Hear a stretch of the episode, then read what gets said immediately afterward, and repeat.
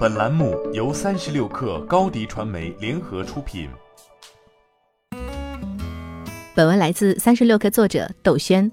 四月二十五号，字节跳动 CEO 梁汝波在内部全员信中宣布，全球顶尖律所世达国际律师事务所高级合伙人高准将加入字节跳动，担任首席财务官，其主要办公地点在香港和新加坡。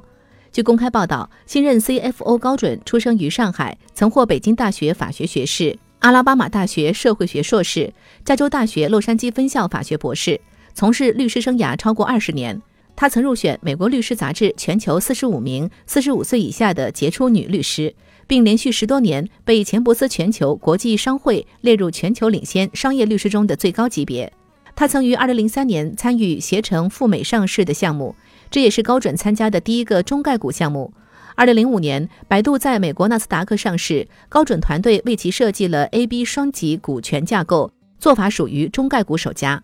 二零零九年，高准加入世达国际律师事务所担任合伙人。在二零一八年中概股赴美赴港上市热潮中，高准团队经手了十家大型科技公司中的七家，包括小米集团、美团、拼多多、爱奇艺、蔚来汽车等，融资总额超过两百亿美元。据当时统计，世达的客户包括了中概股在美国上市的前二十大公司中的十七家。高准和字节跳动缘分颇深，TikTok CEO、前字节跳动 CFO 周受资也和高准相识多年。在担任 DST 中国区合伙人期间，周受资与高准在多起科技企业交易案有过合作。二零一八年，高准为小米上市提供企业法律顾问，当时周受资任职小米的 CFO。二零二一年三月，周受资离开了小米集团，加入字节跳动，先担任 CFO 一职，后来担任 TikTok 负责人。当时，快手刚刚在香港成功挂牌，成为短视频第一股。因为周受资曾是小米上市的操盘手，行业将其加盟看作是字节跳动上市的前兆。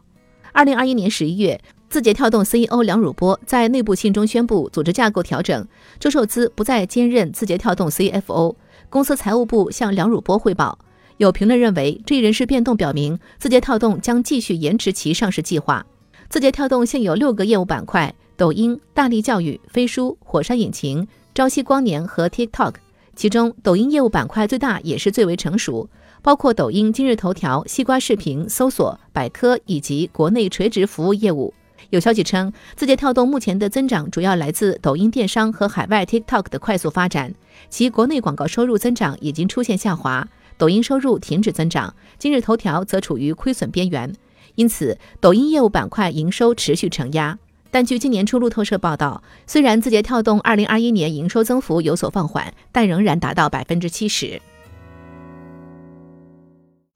你的视频营销就缺一个爆款，找高低传媒，创意热度爆起来，品效合一爆起来。微信搜索高低传媒，你的视频就是爆款。